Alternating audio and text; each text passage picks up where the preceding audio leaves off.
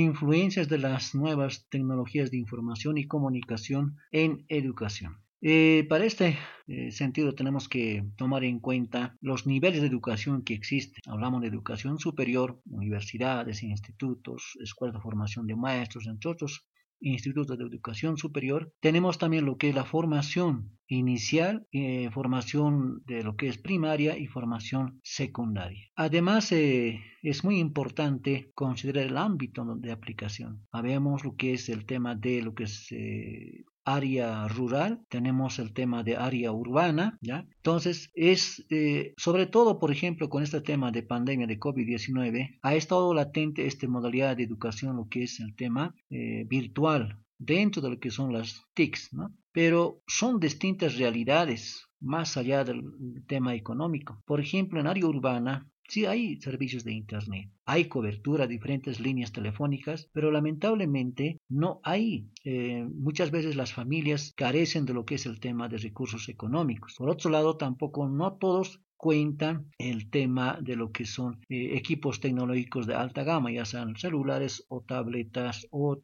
celulares de alta gama. Totalmente lo contrario en área rural, en muchos lugares, por ejemplo, alejados, fronterizos, no existe señal de Internet. Apenas entra radio, en muchos casos no hay. Entonces, este es uno de los factores. Por otro lado, también existe que no hay equipamiento adecuado. No hay computadoras, no hay celulares. Muchas veces las familias en área rural viven con escasos recursos económicos, ¿no? Entonces, en ese sentido también, pues, este tema de la influencia eh, es, tiene ciertas limitaciones. Ahora, lugares donde hay, evidentemente, su influencia puede ser negativa o positiva, ¿no?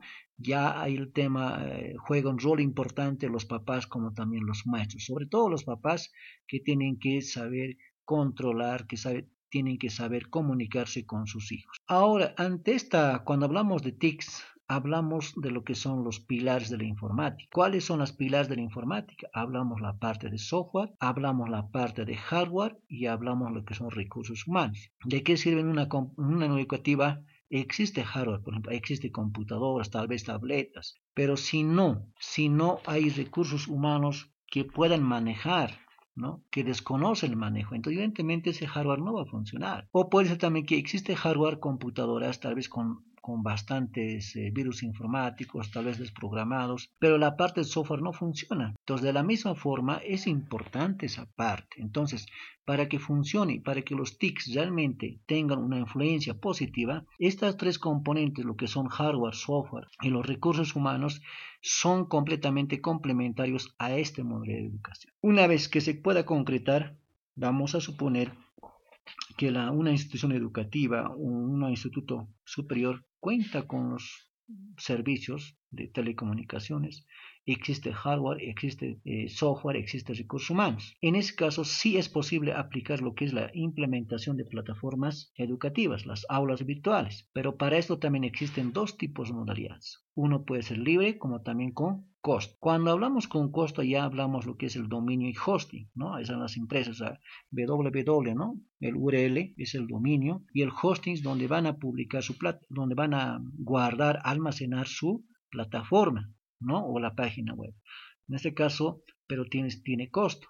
Ahí un poco el factor importante también de que muchas veces las instituciones educativas o algunos institutos superiores no tienen la capacidad de solventarse para su pago de servicios, ¿no? aunque son anuales eh, en esta temporada. Por otro lado, también existe lo que son el, eh, tema de servicio de Internet, eh, las plataformas de acceso libre gratuito, hablamos de Moodle, mismo Chamilo, Classroom, que esos programas, plataformas que son completamente gratuitas, pero al ser gratuitas son muy limitados, como también tienen bastante propaganda que muchas veces los estudiantes ya pues entran y están más confundidos, ¿no? Entonces, en ese sentido, pues eh, es ciertas, ciertas limitaciones. Ahora, más allá sean pagas o libres, como maestros, como educadores, tenemos que tener la capacidad, lo que son el uso de recursos educativos digitales hablamos de lo que son imágenes, ¿no? que podemos hacer infografías educativas, hablamos con este caso como el audio, ¿no? que estamos elaborando el podcast para este programa de maestría de gestión educativa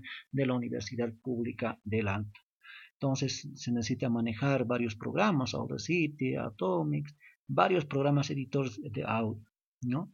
Como también de imagen, hablamos de simplemente Paint.net, Photoshop, eh, Adobe InDesigner, fin de programas editores de imágenes. Para edición de videos tenemos Adobe Premiere, Cyberlink, tenemos MyDVD, ¿no? Igual de la misma forma, pues es muy importante. Entonces, en ese aspecto, pues tenemos una, eh, tenemos responsabilidad social, una responsabilidad como, como educadores tenemos que estar al constante en la capacitación ¿no? sobre estos programas y aplicaciones. Entonces, esos serían, ahora evidentemente cuando se usa de forma adecuada, pues va a haber buenos resultados en este tema de lo que son la influencia de los TICs en educación. Pero si, si no se da un uso adecuado, pues evidentemente pueden ser mal usados. Los estudiantes muchas veces simplemente utilizan para comunicarse o también muchas veces lo llevan más allá el tema de tal vez eh, comportamiento de, ¿no? de comunicación que no sean nada adecuados o finalmente usan para tal vez inclusive videos eh, prohibidos como pornografías. Entonces muchas veces la tecnología puede aportar de manera positiva como también de manera negativa. Entonces acá un rol importante de lo que son educadores como también maestros como también los estudiantes, en este caso los hijos, los jóvenes. ¿no? Entonces eh, esto se tiene que sistematizar una comunicación integral en beneficio de la educación. Entonces esto es en cuanto a este acápite que puedo compartir con ustedes, eh, estimados compañeros de, del programa de posgrado, como también estimado licenciado eh, Silviete, ¿no? del programa que nos está eh, asesorando en este módulo. Entonces, un saludo cordial desde Tihuanaco, Bolivia. Mi nombre es Juan Álvaro Condori Amaro. Gracias.